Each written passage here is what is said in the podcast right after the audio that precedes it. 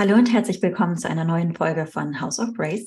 Diesmal mit einem Gast, mit einer Gästin, die auch schon einmal bei mir war, Daniela Hutter, damals für das Thema Rauhnächte. Die Folge verlinke ich auch noch einmal in den Show Notes, weil sie absolut hörenswert ist. Und Daniela ist aber nicht nur Expertin für Rauhnächte und alte Brauchtümer, sondern Daniela steht auch für das Thema Weiblichkeit, für das Thema Frausein, ist äh, Buchautorin, Buchautorin des äh, Buches Das Yin-Prinzip. Und ähm, da wir die gleiche Leidenschaft sozusagen teilen für das Frausein, hat es mich total interessiert, wie Daniela mit ihrer wirklich langjährigen Expertise ähm, das Thema beleuchtet, was ihre Erfahrungen sind und was ihr eigener Weg zum ganz persönlichen Frausein-Leben war. Die Geräusche, die ihr im Hintergrund hört, sind äh, der gerade auf meinem Schoß sitzt und schmatzt. Ich hoffe, es irritiert nicht weder äh, dich, liebe Zuhörerin oder lieber Zuhörer, noch äh, dich, Daniela. Und damit sage ich dann auch ganz herzlich willkommen, Daniela. Herzlich willkommen. Danke für die Einladung, liebe Sandra. Das ist Leben, ne? Elmo am Schoß. Ich weil das ist Frau sein mit dem Leben. Ja, oh, so süß. Weißt du, es ist gerade, heute ist regnerisch äh, hier in Biarritz und äh, wir waren vorhin am Strand, zwei Stunden und äh, sind dort gegangen, waren noch mit einem Freund. Also ähm, mein Freund hatte, ist vorbeigekommen, wir haben noch einen Kaffee geholt.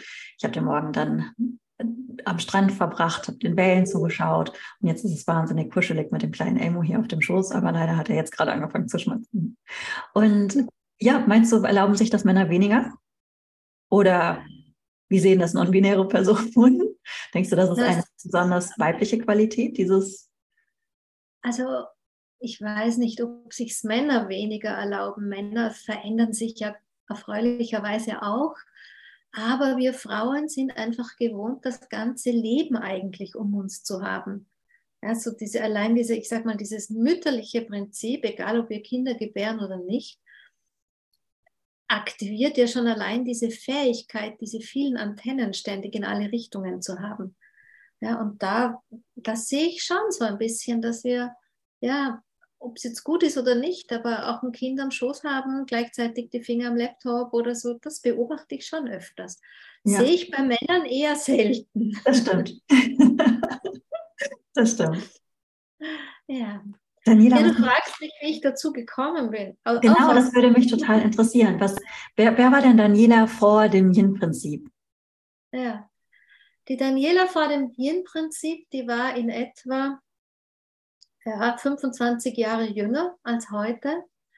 Und ich hatte damals schon drei Kinder, die waren alle in einer relativ anstrengenden Zeit zwischen gerade noch nicht Pubertät und zwei mehr oder weniger, nein, stimmt nicht. Also beide so gefühlte Grundschulkinder, all, alle drei anstrengend.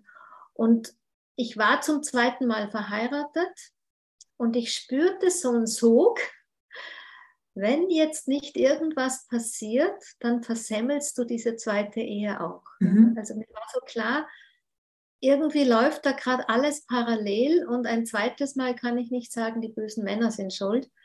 Und damals hatte ich schon Yoga gemacht, ich war schon, habe mich schon interessiert für Meditation, für Ayurveda, für all diese Geschichten. Und da war schon so eine Tendenz, nach innen zu schauen. Und da habe ich einfach versucht zu schauen, warum bin ich überfordert, warum bin ich unglücklich, warum bin ich frustriert. Genau in der, eigentlich genau in der Reihenfolge. Der Ursprung war so ein bisschen Überforderung und aus dem heraus Unzufriedenheit und Frust. Und jetzt könnte man sagen, es ist normal vielleicht, wenn Kinder in dem Alter sind, möglicherweise, aber ich glaube nicht. Aus heutiger Sicht, nein, das darf nicht normal sein. Und dann habe ich einfach mich so ein bisschen auf die Suche gemacht und, und wie es der Zufall so wollte, war gerade Feng Shui eines meiner Interessensgebieten. Da lernst du viel über Yin und Yang. Und da kam die Idee auf, was die Natur uns anbietet mit diesen Energien von Dynamik Yin, weiblich, und Dynamik Yang, männlich, das muss es für den Menschen doch auch geben oder das muss im Menschen auch zu finden sein. Und das war so ein bisschen der Anfang von allem, dass ich begonnen habe, alles, was ich gelernt habe, in diese Richtung zu hinterfragen, auch mit meinen Lehrern damals. Und aus dem ist eigentlich der Anfang gekommen, dass ich verstanden habe, wir Frauen ticken anders und wir haben einfach eine andere Grundenergie und damit auch andere Bedürfnisse, um mit dem allen umzugehen. Ja. Und jetzt ist es gute 25 Jahre später. Ich bin noch immer mit dem gleichen Mann verheiratet. Ich habe es also nicht versemmelt. Und er sagt so was Ähnliches wie, seit du dich mit dem Yin beschäftigst, ähm, kann ich viel besser Mann an deiner Seite sein und unsere Beziehung ist viel besser geworden. Und da würde ich vielleicht auch gerne nochmal genauer hingehen, aber darf ich eine Zwischenfrage stellen? Ja, ich würde klar. total gerne noch einmal 25 Jahre zurückgeben, weil du hast gesagt, warum fühle ich mich so? Warum, äh, also die, die ganzen Warum-Fragen, was waren denn die, was war denn die Antwort auf die Warum-Frage? Und bist du da durch Selbstreflexion äh, zugekommen? Hast du dich dann auch hingesetzt und hast dann gefragt, warum? Und ich beantworte mir das jetzt mit radikaler Ehrlichkeit oder wie war das? Und was waren die Antworten? Also das eine war, dass ich mit Leib und Seele Mutter war. Ich, mhm. ich liebte diese Kinder, kam selber aus einer nicht so guten Eltern-Kind-Beziehung raus. Äh, ich wollte es einfach besser machen. Also schon so mal ein, ein Grundperfektionsanspruch allein mhm. an mich als Mutter. Ja, und das ist, das kann fatal sein an der Stelle. Und dann war ich auch immer schon eine Macherin. Ich bin seit meinem 20. Lebensjahr selbstständig. Ich hatte früher, äh, war ich selbstständig in einer Modeagentur und ähm, zu dem Zeit, danach hatte ich einen eigenen Kindergarten, einen Montessori-Kindergarten in Wien.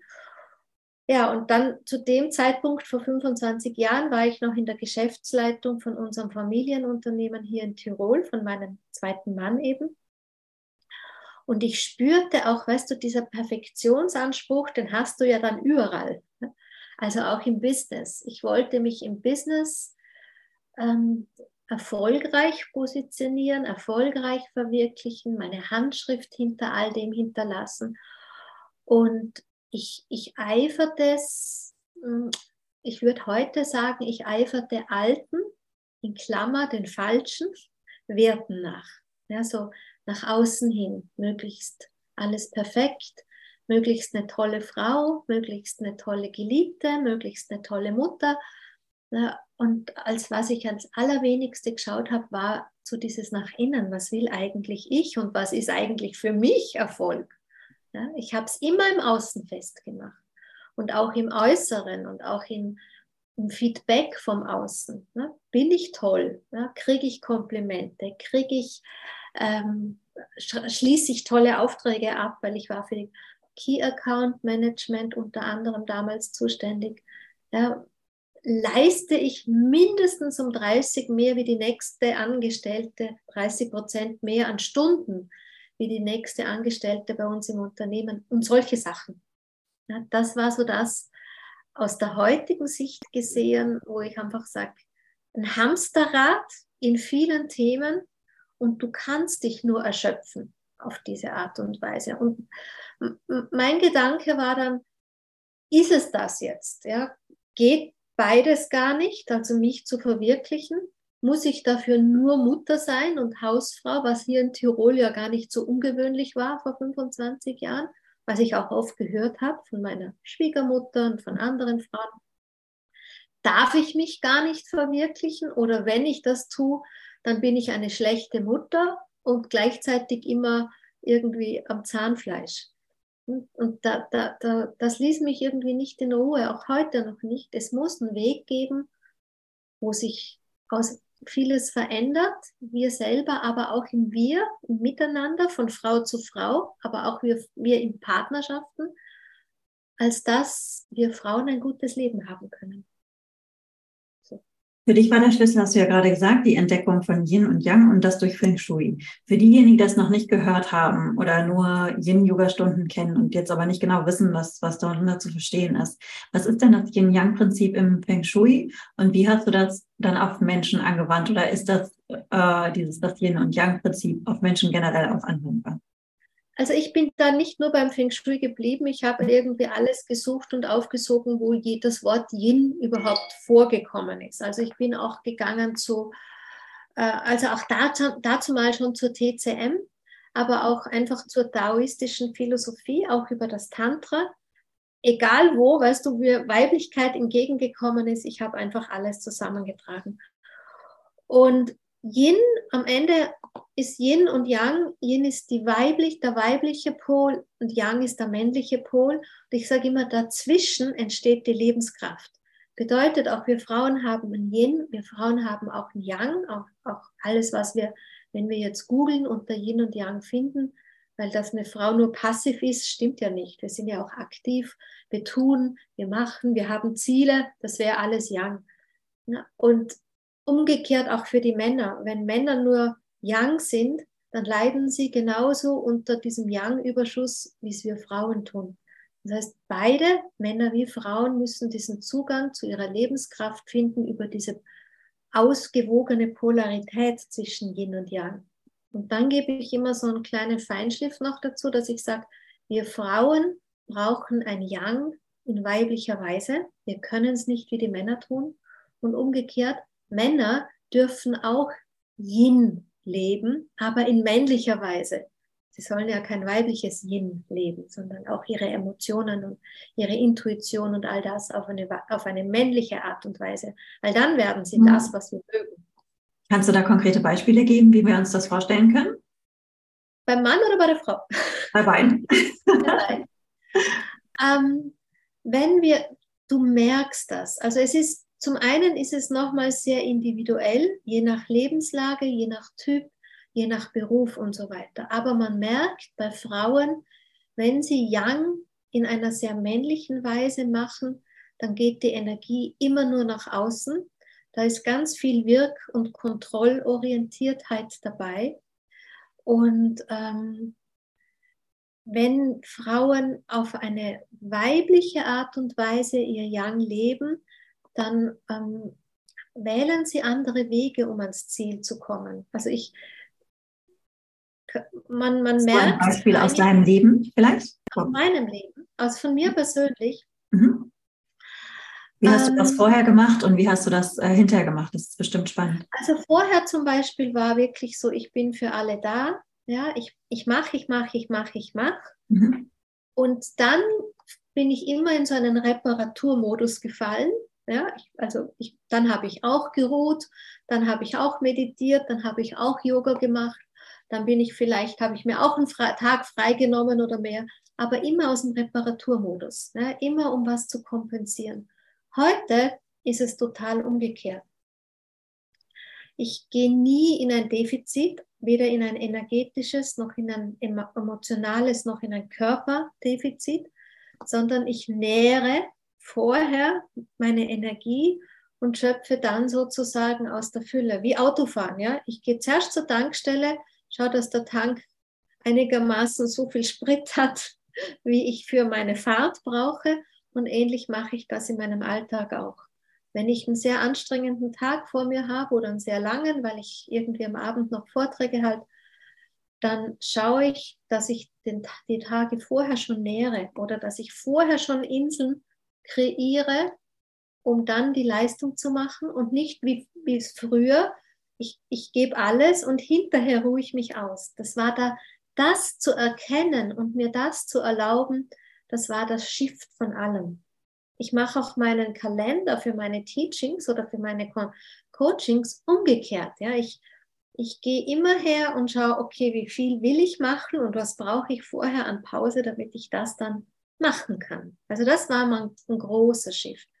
Oder wenn ich Ziele habe, dann definiere ich mir schon, keine Ahnung, ich will eine Ausbildung, ich will darin 15 Menschen haben oder ich brauche einen bestimmten Umsatz, jetzt im beruflichen, dann habe ich das auch, aber dann stecke ich mir einen Raum ab.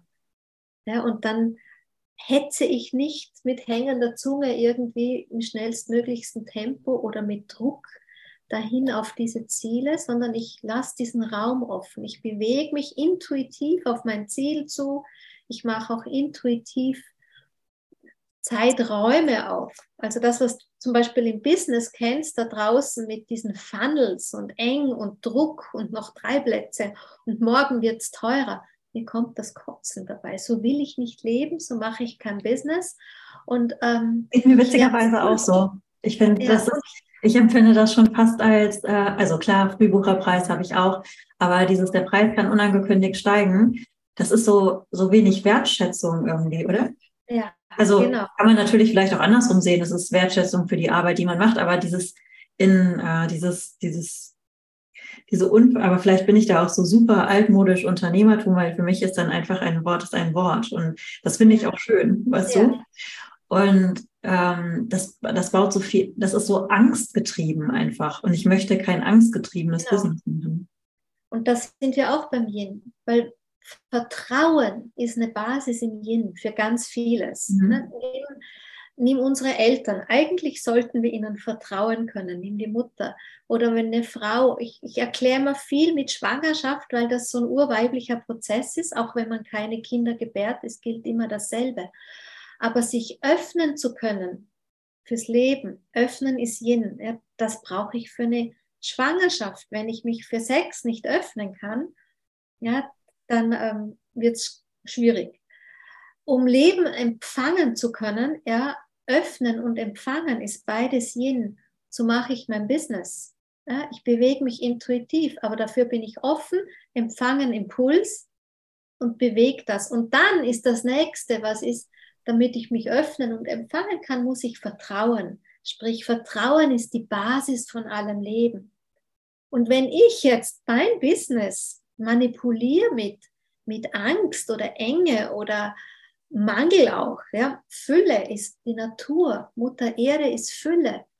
Wenn ich jetzt damit manipuliere mit Mangelbewusstsein oder Angst, zu kurz zu kommen, das entspricht dann wieder der Natur des Weiblichen. Und deshalb mache ich das in nichts, ja, bei gar nichts oder auch im, wenn, auch bei wenn ich arbeite, dann die Leute kriegen alles von mir. Oder ich höre so oft, du bist so großzügig. Ich verschenke relativ viel auch immer wieder mal ein Coaching, einen Platz oder auch privat. Dann sage ich immer, ja, ich habe aber nie das Gefühl, bei mir wird es weniger deshalb. Fülle antwortet dir mit Fülle. Also dieses so großzügige, das ist für mich auch Yin und das war ich früher auch nicht. Dieses nachhetzen, sogar in der Zeit, im Supermarkt. Ich lasse immer die nächste hinter mir vor. Egal wer hinter mir steht, ob die ihr Wagel, das ist ein Ritual für mich, um mich immer wieder daran zu erinnern, ich habe auch die Fülle der Zeit.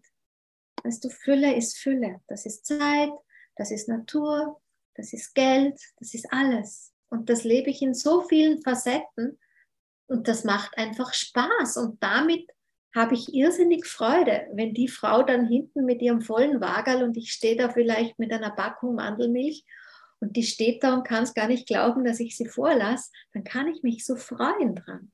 Ne? Und das ist so, das trägt mich durch alles, aber ich vertraue eben auch drauf, ich habe genug Zeit, auch wenn ich immer viel zu tun habe.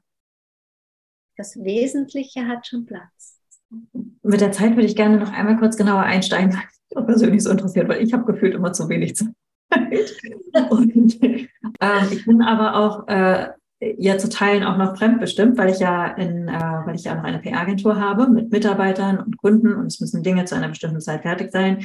Und dann habe ich äh, House of Grace, das gleichberechtigt nebeneinander existiert und beziehungsweise äh, ja, was nein, das gleichberechtigt nebeneinander existiert. Aber das bedeutet, ich kann meine Zeit nicht so frei gestalten und es geht ja auch vielen Menschen so, die einfach angestellt sind. Da hast du die festen Rahmenstrukturen, Abgabetermine und so weiter und der Druck wird dir von oder die Vorgaben werden dir von außen gemacht und du hast nicht die Möglichkeit Möglichkeit, da ähm, einzugreifen. Ja. Weil vielleicht Geschäftsberichte dann und dann fertig sein müssen, weil dann ein Event ist oder und so weiter. Wie, ähm, und ich habe dieses Jahr äh, das so krass gehabt, ähm, dass ich keine Zeit, wirklich keine Zeit hatte, um irgendwie aufzutanken.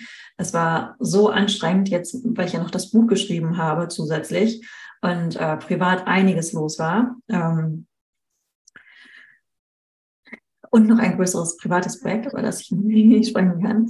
Ähm, ja. Da war ich, da war ich einfach fremdbestimmt und hatte mhm. keine Möglichkeit ähm, des Rückzuges. Ich habe dann, ähm, als es sich etwas gelichtet hatte, war, mhm. äh, wurde es dann besser und dann nehme ich mir auch die Zeit. Aber vielleicht hast du ja auch noch mal einen Tipp, mhm. weil ich habe da wirklich noch nicht die Lösung gefunden, wenn alles auf einmal auf dich einstürzt und ja. Vorgaben von außen hast.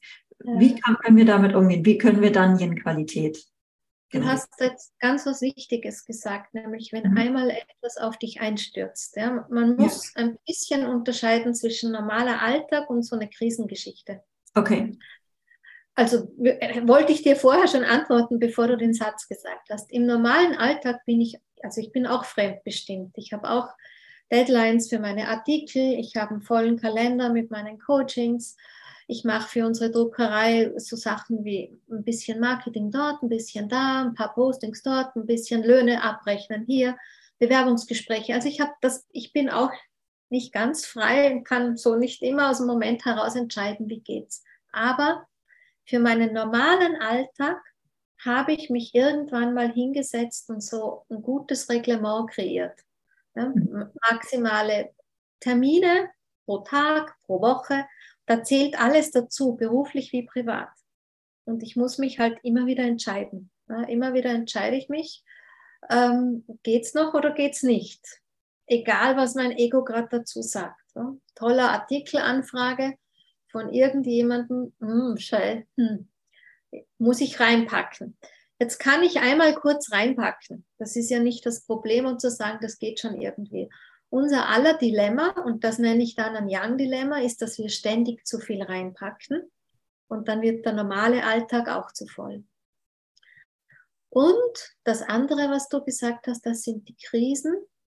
Wenn ich so eine Krisensituation habe, ich hatte das auch und dann kam Corona und plötzlich ist mein wohlgepflegtes Alltagskalendermuster hinfällig und danach war nur mehr Druck da schaue ich dann, wo ist quasi Ende vom Tunnel. Keine Ahnung, also ich war gesund, ich hatte über mir brach mein System zusammen, weil halt alles liegen geblieben ist. Und dann schaue ich, wann ist Ende des Tunnels, wo kommt das Licht, also in zwei Wochen, sage ich mal. Und da schaue ich, dass ich keine Emotionen, also keine Emotionen, die mir nicht gut tun, dieses Hyperventilieren, dieses Emotionale, dass ich das nicht auch noch dranhänge. Da schaue ich, dass ich mit meinen Tools, sprich mit Yoga, mit Atemübungen, mit Spazierengehen, das ist eins meiner Lieblingstools, in der Natur zu sein, so emotional neutral wie möglich bleibe und dieses über mir zusammengestürzte einfach wieder frei mache. Ja. Das Aber das kannst du nur kurzfristig.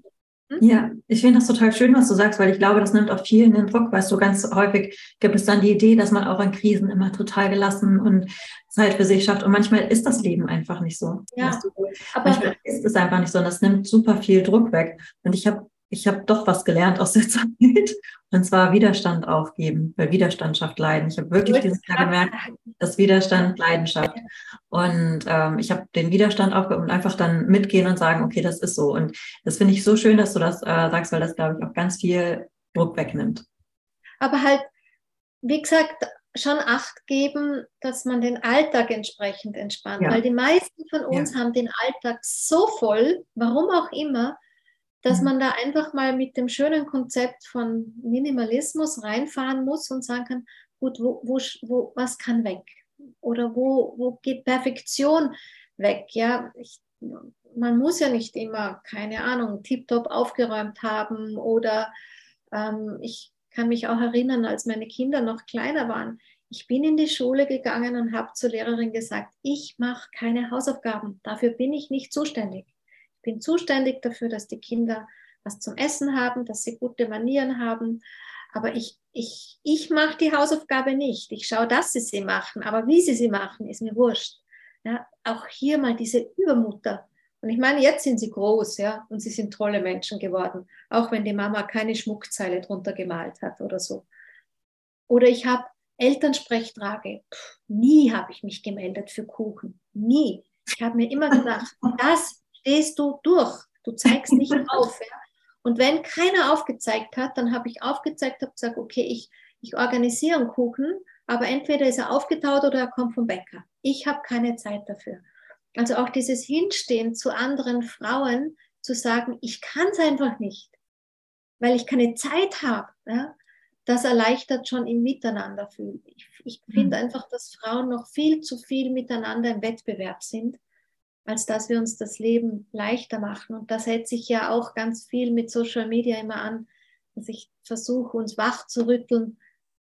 Konkurrenzfreiheit ist ja nicht dort, wo ich deine Seminare toll finde und du meine Seminare toll findest und wir die vielleicht gegenseitig empfehlen, empfehlen, sondern für mich beginnt Konkurrenzfreiheit dort, wo wir uns dazu ermutigen, diesen Wahn des, dieses Perfektionismus, dieses Ich kann alles, ich bin alles, dass wir das aufgeben, ja, und dass ich mich auch von einer anderen Frau, keine Ahnung, hinzusetzen traue mit ungewaschenen Haaren und die mich nicht blöd anschaut oder so irgendwie. Ja.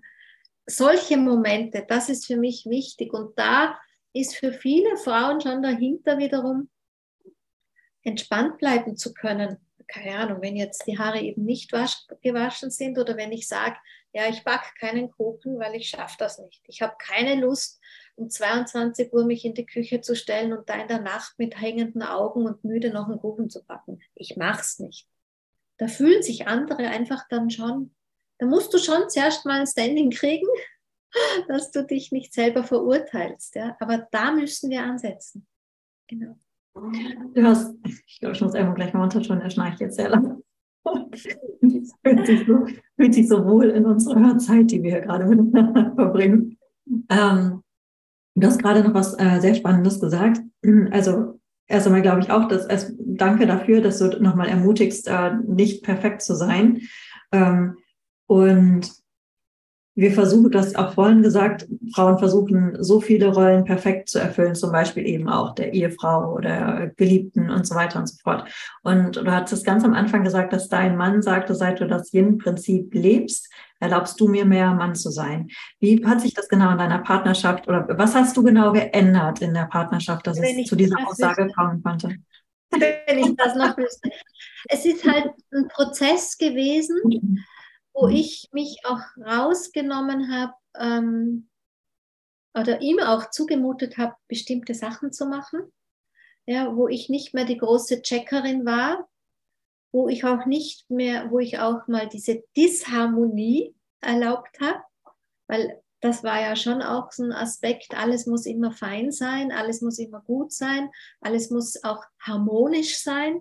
Ja, auch so diese Disharmonie uns zugemutet habe und in dieser Disharmonie mh, mm, auch so, so oft so Sachen gesagt habe wie, weißt du, ich bin nicht deine Mutter, ich bin nicht deine Putzfrau, ich, ich bin nicht, auch solche Geschichten, dass er, da wo er jetzt, sage ich mal, das verwöhnte Söhnchen war und wir Frauen bemuttern Männer viel zu oft, ähm, dass er überhaupt einmal da in Kontakt gekommen ist mit, was lebt er. Ja? Und, und jetzt, wenn er nach Hause kommt, also auch er konnte diesen Leistungsanspruch für sich ein bisschen loslassen, würde ich nicht sagen, aber einfach anders wahrnehmen, den er hat. Dieses Anerken Anerkennung, mm, nach Anerkennung zu suchen oder leisten, um geliebt zu werden oder leisten, um ein Leben bieten zu können und Statussymbole und ich meine, Männer erschöpft es ja genauso wie uns und dieses alles fallen lassen zu können und einfach zu sein, was ja ein Begriff aus dem Yin ist, einfach sein, das bringt so viel Entspannung auch in ihn hinein. Ich meine, wir leben deswegen nicht schlechter oder nicht viel anders, aber einfach, dass dieses Spüren, ich liebe oder ich werde geliebt ohne einen Leistungsanspruch, was ich auch immer als Young-Dilemma beschreibe. Und eben, dass so gewisse Sachen die wir Frauen oft den Männern abnehmen, dass er da einfach auch gut wie der Mann sein kann darin. Ja, da, wo ich halt auch eingesprungen bin, mich immer zuständig gefühlt habe, organisieren, ich habe ihn wie entmannt manchmal, weißt du, in meinem Verwöhnmodus. Wo, ja. wo genau? Also kannst du ein Beispiel geben? Ähm, puh, also das war von, keine Ahnung, von Urlaub checken, von Geschenke organisieren, von ich habe den Blumenstrauß für die Einladung heute Abend, den du dann übergibst. Ich habe das schon organisiert, weißt du, auch, auch diese Geschichten. Ich habe ihn eigentlich nur mehr auf seine Arbeit reduziert, indem ich ihm alles abgenommen habe. Gut gemeint. Ja, mhm. aber bei ihm blieb ja auch nur übrig, ich bin nur mehr da, um zu arbeiten, so irgendwie.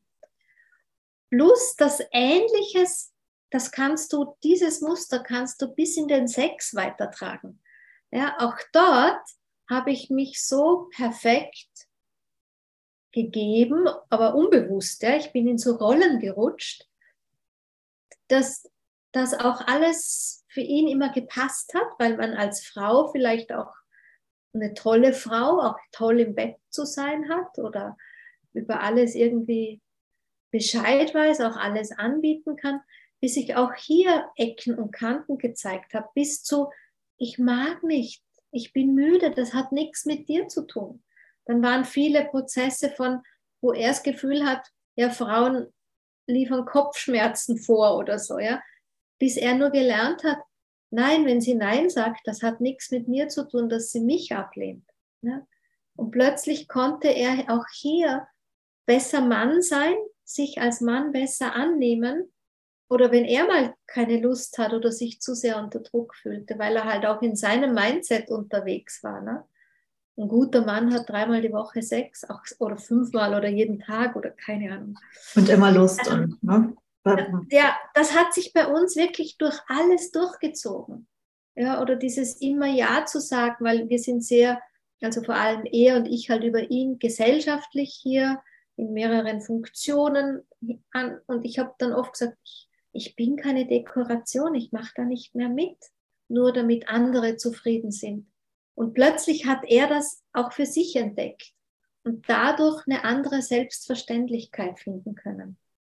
Weißt du, er geht auch nicht mehr hin. Oder er sagt bei seinen Freunden oft, hey, das sind Gespräche, das sind Macho-Gespräche, die taugen mir nicht. Ich will nicht über sowas reden. Lasst uns doch erzählen, wie geht es uns als Männern. Lasst uns ein Feuer machen und setzen wir uns mal ums Feuer herum. Also, also er hat einfach Mut gefasst, indem er gesehen hat, mir geht's gut, in dem, so wie ich bin und hat auch sich verändert. Wir können das ganz schwer erklären. Es waren viele Kleinigkeiten über diese lange Zeit halt. Ja. ja. Und ich, so wie es sich anhört, ist die Beziehung dadurch auch reicher und vielfältiger geworden. Ganz anders. Ja. Also unsere Freunde sagen immer, weil die sind ja zum Teil auch schon Silberhochzeit oder so. Sie sagen immer, ihr seid so kitschig, ja, ihr seid wie Honeymoon und frisch verliebt. Aber das ist es tatsächlich, was daraus entstanden ist. Weil wir hatten schon auch Krisen, wo wir uns, wo wir die Verbindung zueinander über den Alltag fast verloren haben, ja, nur mehr so funktioniert haben. Ja. Und, und in diesen Momenten haben wir dann, sind wir wieder in diese Dilemmas reingerutscht. Dann hat jeder noch mehr getan, um uns wieder zu finden. Ja, dann hast du dir Überraschungen ausgedacht oder weißt du, die, auch hier diese Selbstverständlichkeit. Ich muss jetzt nicht wieder irgendwas zaubern, nur damit unsere Beziehung Bedeutung hat. Ja, Beziehung hat Bedeutung einfach, weil du heimkommst. Und das wieder zu entdecken und aus diesem einfachen Miteinander präsent, bewusst zu sein. Ja, wenn wir sprechen, in Verbindung zu sein. Eine Verbindung ist auch Yin. Ne? Wir, darum sage ich zu dem, wir bewegen viele Themen, nur wir haben andere Überschriften. Was du in deinem Buch schreibst, habe ich in meinem Buch geschrieben, weil wir ja. verwenden vielleicht andere Begrifflichkeiten dafür. So, ja. So ja, ich finde mich in vielen wieder, was du sagst, in vielen wieder. Aber heute geht es ja nicht um mich, deshalb ich nicht die ganze Zeit aus. Ähm, bei dir auf der Website hatte ich auch gerade bei äh, der äh, bei dem Yin-Kurs bei einem Modul gesehen, männlicher und weiblicher Schmerz. Mhm. Was, was verbirgt sich dahinter? To make the long story short. Also beim männlichen Schmerz würde ich, um jetzt einen Aspekt, den wesentlichsten rauszuholen, ist ganz viel dieses leisten, um geliebt zu werden, Anerkennung zu bekommen über Leistung, jemand zu sein, wenn ich etwas tue, etwas mache, etwas nach außen darstelle und bin. Yin ist immer eine Energie, die nach innen geht. Ja, und als Frau spüren wir eigentlich, wir wollen von innen heraus unsere Essenz leben. Aber wenn wir uns immer in diesen äußeren Dingen festmachen, dann leben wir etwas, was tief in uns drinnen einen Schmerz verursacht. Das ist mal das eine.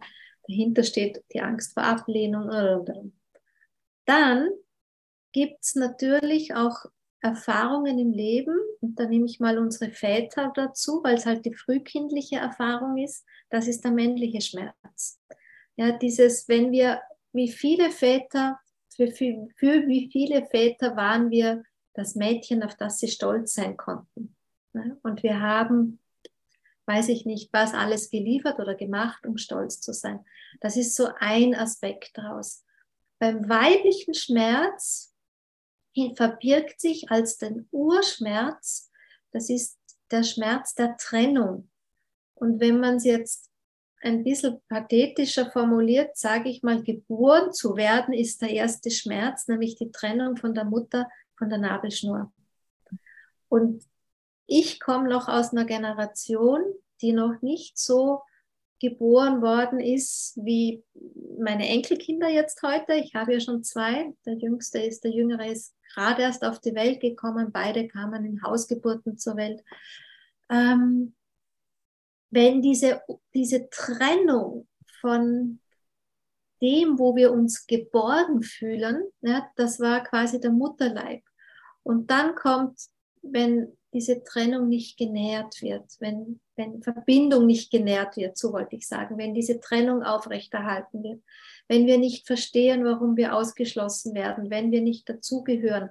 Ne, aber es, das koppelt sich an eine ganz frühkindliche Erfahrung. In meinem Alter war es ja noch normal, dass die Kinder damals auch im Krankenhaus ein eigenes Zimmer hatten, dass die Hebamme, also da, das wurde damals ja frühkindlich schon verstärkt. Das heißt, wir haben einen ersten Trennungsschmerz hin zur Mutter und der, da gibt es dann wieder viele Geschichten im Laufe des Lebens, zum Beispiel, deine beste Freundin verrät dich. Ja, als Teenager hatten wir ja alle auch. Plötzlich kommt sie mit einer anderen besten Freundin oder so. Auch das koppelt sich an den weiblichen Schmerz, die Trennung. Oder Freundinnen in unserem Alter, ja, irgendwie hinter unserem Rücken wird blöd geredet oder man wird enttäuscht, man gibt vielleicht etwas in eine Freundschaftsbeziehung rein und Frauen enttäuschen uns, kündigen uns die Freundschaft, wir wissen nicht warum. Das koppelt sich alles an den urweiblichen Schmerz und ist deshalb im Jetzt umso heftiger und umso intensiver. Und was übrig bleibt, ist sowas wie Frau sein tut weh. Mhm. Bei beiden ja, bei der männlichen Wurzel wie bei der weiblichen Wurzel. Weiblichkeit tut weh. Und da gibt es noch etliche. Oder beim Weiblichen hast du zum Beispiel auch der Übergang vom Mädchen zur jungen Frau, sprich alles, was mit Menstruation zu tun hat. Wenn die jungen Mädchen von den Müttern hören, äh, den Scheiß, jetzt hast du den auch, oder jetzt, ja, auch hier ist ein weiblicher Schmerz dahinter. Oder ein männlicher Schmerz könnte sein unsensibles Umgehen mit unserem Körper aus der Erfahrung des Männlichen. Keine Ahnung, Gynäkologe oder so. Also immer wenn wir so dieses Gefühl, dass vis-à-vis ist eine Yin- oder eine Yang-Energie und da kommt eine Schmerzerfahrung zurück zu uns, zu uns als Person, je nachdem ist ein Yin- oder ein Yang-Schmerz, und trennt uns in der Erfahrung quasi von diesem natürlichen Fluss wieder ab. Und je nachdem, was halt gerade die Geschichte wieder dazu ist, ist Trennung, halt ist Trennung, der Mensch ist nicht getrennt. So wie wir kein Einzelwesen sind, ist Trennung einfach nichts, was zum Weiblichen gehört, oder wie ich das sagen soll. Verbindung ist, wir Frauen setzen uns im Kreis zusammen. Ja? Wir Frauen tragen eine Nabelschnur fürs neue Leben. Auch wenn wir ein Buch schreiben, haben wir eine innere Nabelschnur zu diesem neuen Leben, zu diesem Buchbaby. Ja? Verbindung ist eine tiefe Yin-Qualität. Wie kann man so einem Schmerz begegnen? Ähm, ja, ich ermutige die Frauen, also die, mit denen ich arbeite, immer sehr, sie sollen über die Tools gehen, die sie haben, wenn jemand schon Tools hat. Ja? Also ich bin gar nicht einmal jetzt die, die sagt, du musst das so machen wie ich. Ich persönlich arbeite viel mit über Emotionen, Ich schaue wirklich, wo gehe ich ähm, in eine ungünstige oder ungute Emotion, was wäre aus der Wahrnehmung der Pole zu Angst, Vertrauen hatten wir schon. Ja, wie kann ich jetzt die Angst annehmen, integrieren und sie daraus heraus heilen und sozusagen ins, in, transformieren in die Vertrauensenergie. Exakt das, was ich auch mache, Daniela. Exakt. Sage ich ja immer.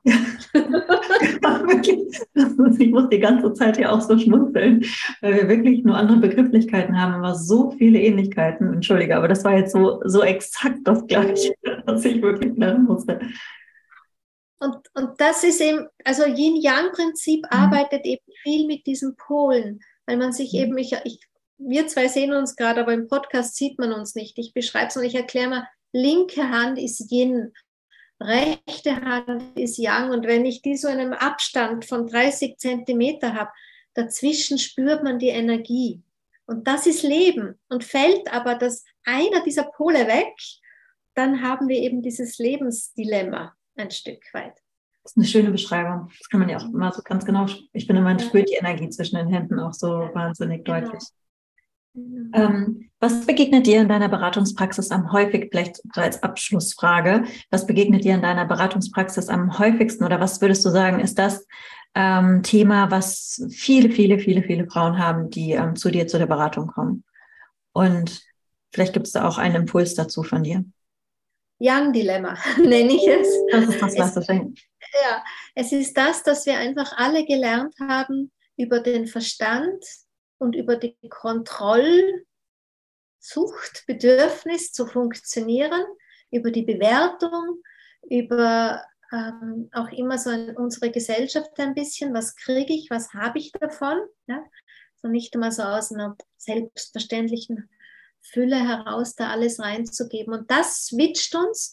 Und man muss verstehen, wir Frauen, wenn wir ständig zu viel Yang haben, dann switcht unsere Grundenergie in ein Yang. Dann, wir, eigentlich sollte unsere Grundrepräsentanz ja ein Yin sein, um diese große Ordnung auf unserem Planeten. Das Weibliche ist Yin, das Männliche ist Yang. Wenn wir aber zu sehr in all den Dynamiken schneller, weiter, höher, Druck, Enge, ähm, Plan, Analyse, all diese Geschichten, Bewertungen zu sehr im Yang sind, dann verlieren wir unsere Grunddynamik des Yins. Und das ist das, was die Frauen bei mir haben, wenn sie in die Beratungen kommen. Und dann muss ich, äh, dann schaue ich halt immer, wie ist ihr Leben? Man muss dann recht individuell arbeiten. Was braucht's? Weil ich kann jetzt einer Alleinerziehenden mit zwei Kindern, die einen 9-to-5-Job hat, nicht sagen, ja, arbeit nur vier Stunden. Ja, das, ja. das geht halt nicht. Ja. Aber dann versuche ich, das eine, was so ist, immer was zu finden, was im Alltag funktioniert. Und da ist für mich Morgenritual wertvoll, weil es dieses Nähren für mich da sein, bevor ich für alle anderen da bin. Ähm, sehr unterstützt. Dann gebe ich ihnen eine gute, ein paar, was leicht ist, ist immer ein bisschen am Lifestyle zu arbeiten. Das kommt dann aus der TCM. Welche Ernährungsgeschichten sind zu youngisch? Alkohol, Kaffee. Ja, also, dass ich da ein bisschen, weil immer wenn Sie das Gefühl haben, Sie können was verändern, und das ist bei der Ernährung am leichtesten, dann haben sie auch das Gefühl, sie können im Leben was verändern. Und dann gehe ich auch immer her und mache mit ihnen so eine Bucketlist. Was sind deine aufgegebenen Träume, die du zurückgelassen hast? Was sind deine ähm, zurückgesteckten Bedürfnisse, um einfach einmal das wieder zu formulieren und wieder in den Ausdruck zu bringen. Und dann schauen wir halt. Und überall, wo der Schmerz ist, einfach dieses Anerkennen um diesen Widerstand, den, wir, den du schon mal formuliert hast. Widerstand ist das Schlimmste von allem. Ablehnung und Widerstand hält, hält uns im Prozess stagnierend. Ja, um einfach einen Flow reinzubringen. Ich suche halt an irgendeiner Ecke, um irgendwas in den Flow zu bringen. Und so ist der erste Schritt getan, ein kleiner. Und dann suchen, suchen wir nach dem nächsten Schritt. Und, und kreieren auch so Schlupflöcher fürs Yin, wo wir es Yin nähren können. So irgendwie halt. Und auch zu schauen, dass sie wieder lernen, das Männliche zu lieben. Viele Frauen haben auch einen Widerstand gegen den Mann, das männliche Prinzip in sich. Aber ich sage immer, wenn wir das Männliche nicht ehren können, ist jetzt ein sehr alter Begriff, dann müssen wir auch das Weibliche ablehnen, weil ja das koexistente Kräfte sind, die ja, ja miteinander wirken wollen. Und so muss, muss man halt ein bisschen schauen, wo ist denn die größte Baustelle und wie können wir auf der größten Baustelle die einfachste Arbeit übernehmen. Ich finde es wahnsinnig schön, was du gesagt hast, weil das so viel Druck wegnimmt. Und ich finde auch schön zu sagen, das männliche Ehren, weil das einfach so ein, ähm, mein, mein Lieblingswort momentan ist Equilibrium. Und das ist ja. irgendwie über dieses Wort Equilibrium, das ist einfach so schön. Also dieses Gleichgewicht, und es hat so etwas Großes, Wertschätzendes. Und jetzt mal abgesehen vom Geschlecht einfach für das Leben selbst, weil das Leben ist männlich, weiblich, non-binär, es ist einfach bunt. Und Am Ende ist ja jedes Du ein Yang. Hm? Wir zwei mhm. im Gespräch sind ja schon ständig Yin und Yang. Jetzt habe ich ja. dich unterbrochen, das war mein Yang. Ich rede, du hörst zu, du bist Yin. Ich spreche, die Energie geht nach außen, ich bin Yang. Also das finden wir am Ende ja überall und ständig. Ja, ja, und das, äh, die Wertschätzung dafür und das Bewusstsein, ich glaube, alleine das bringt auch schon sehr viel. Die, die Wertschätzung ist ein, ist ein großes Tool und das ja. ist nochmal was anderes wie Dankbarkeit, finde ich. Finde ich auch. Äh, diese ganzen Dankbarkeitsrituale, die finde ich schon mal ganz gut als einen ersten Step, so wenn man so aufschreibt.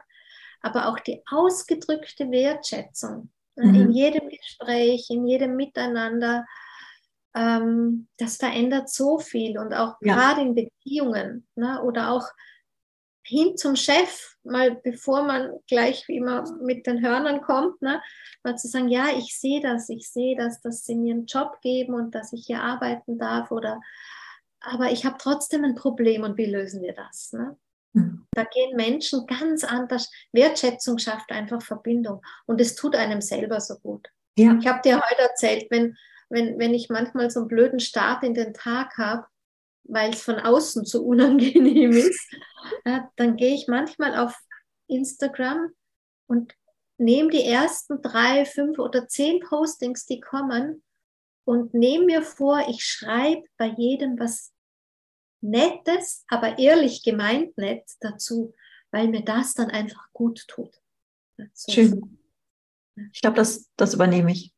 ja, genau. So. Daniela, vielen, vielen Dank. Das war so ein spannendes Gespräch und ähm, ich habe sehr viel Wertschätzung für das Gespräch und für dich. Danke dir. Ja, auch für dich. wirklich bin ich sehr, sehr froh. Ähm, sagst du noch einmal kurz, wo man dich finden kann? Und vielleicht auch, ja. ob es gerade dem nächsten Angebot gibt, falls du das irgendwie noch teilen ja. möchtest, oder? Also ich habe danielahutter.com ist eine große Krake im, im Internet. Da findet man vieles von mir. Und ich habe natürlich eine Online-Geschichte, ähm, die so ein never-ending Circle ist. Ich fange dann immer wieder von vorne an zum Yin-Prinzip. Und das liegt mir einfach am Herzen, jetzt weniger um, um mein Business voranzubringen, sondern einfach, weil ich weiß, wenn wir Frauen in eine andere Bewusstheit mit dem Weiblichen gehen und wenn das jemand angesprochen fühlt, der noch nichts gemacht hat und vielleicht da reinschauen kann, als Beitrag zum neuen Wir. Mir geht es einfach, weißt du, und gerade weil ich auch zwei Enkelkinder habe, ich denke mir, was geben wir in die Zukunft weiter als Frauen? Wir können nicht so weitermachen wie bisher. Ja. Welche Ahnen sind wir? Was leben wir vor? Und wir, wir sind anders wie unsere Mütter. Wir haben andere Bildung, wir haben andere Möglichkeiten. Wir brauchen neue Wege, ganz klar. Das ist ein wahnsinnig schönes Schlusswort und ich freue mich, ähm, dass du einer der Wegbereiterinnen bist. Ich freue mich, dass wir den Weg auch gemeinsam gehen und uns begleiten. Ich hoffe noch sehr, sehr lange. Ich hoffe, mit 25, 25 Jahren treffen wir uns spätestens zum nächsten Podcast, vielleicht dann der zehnte in Folge. Hilfe bin ich dann 71. Aber okay, ich habe vor, weiterzumachen. äh, Die Rechnung stimmt gar nicht. Ich bin dann 81. Okay. Puh, in 25 Jahren. Huch. Ich bin fast noch 25. Ich bin so wahnsinnig schlecht in Mathematik. Ich glaube, ich bin dann. Ja, stimmt schon. In 25 Jahren bin ich 81. Super. Aber, aber warum nicht? Warum nicht? Warum nicht? Genau. Wir denken ja, das finde ich ist aber, das wir jetzt machen wir jetzt ein ganz neues Thema auf. Ich, das, da, da sprechen wir jetzt nicht drüber, aber generell dieses ähm, ab einem bestimmten Alter ist man nicht mehr existent oder ist dann man einfach nicht mehr da. Das können wir, glaube ich, auch. Das, das, das ist dann unser Weg, was wir in Zukunft dann machen das werden, wenn wir 71 sind und du, wie alt warst du nochmal? 86, 85, 83? 85 war ich knapp über 30. Ja. Oder 30, 30 begonnen habe. Du, ähm, es ist ja auch so was wie, weißt du, wenn du dieses Yin-Yang, wenn das da jetzt noch wer hört, wenn man das nämlich verinnerlicht, ich nähre und gebe nur so viel, wie ich genährt habe, da kannst du bis ins hohe Alter immer tun. Ja, weil du nie dich erschöpfst. Wir müssen ja nicht die gleiche Leistung bringen wie mit 40 oder mit 30, sondern ja. auf eine Weise mit 70. Ja, ich freue mich drauf. Ich kann mir auch gar nicht vorstellen, dass ich aufhöre mit der Arbeit, weil es mir einfach so viel Freude macht. Es ist einfach ein Teil von mir. Genau. Ich bin gespannt, wie es sich entwickeln wird. Daniela, ganz, ganz vielen lieben Dank für das Gespräch. Äh, alle Links zu dir gibt es auch noch in den Show Notes. Und natürlich bist du auch auf Instagram zu finden. Den Link packe ich auch rein unter Daniela Hutter hier im Prinzip. Und äh, ja, ich kann auch raten, folgt Daniela, schaut mal auf ihrer Seite vorbei, hört den Podcast. Und Daniela, danke dir. Vielen Dank, liebe Sandra, und vielen Dank an alle, die uns zugehört haben, nämlich, ich sage immer, das Kostbarste und Schenkten, was sie haben, ihre Lebenszeit. Danke, liebe Zuhörer und Zuhörerinnen.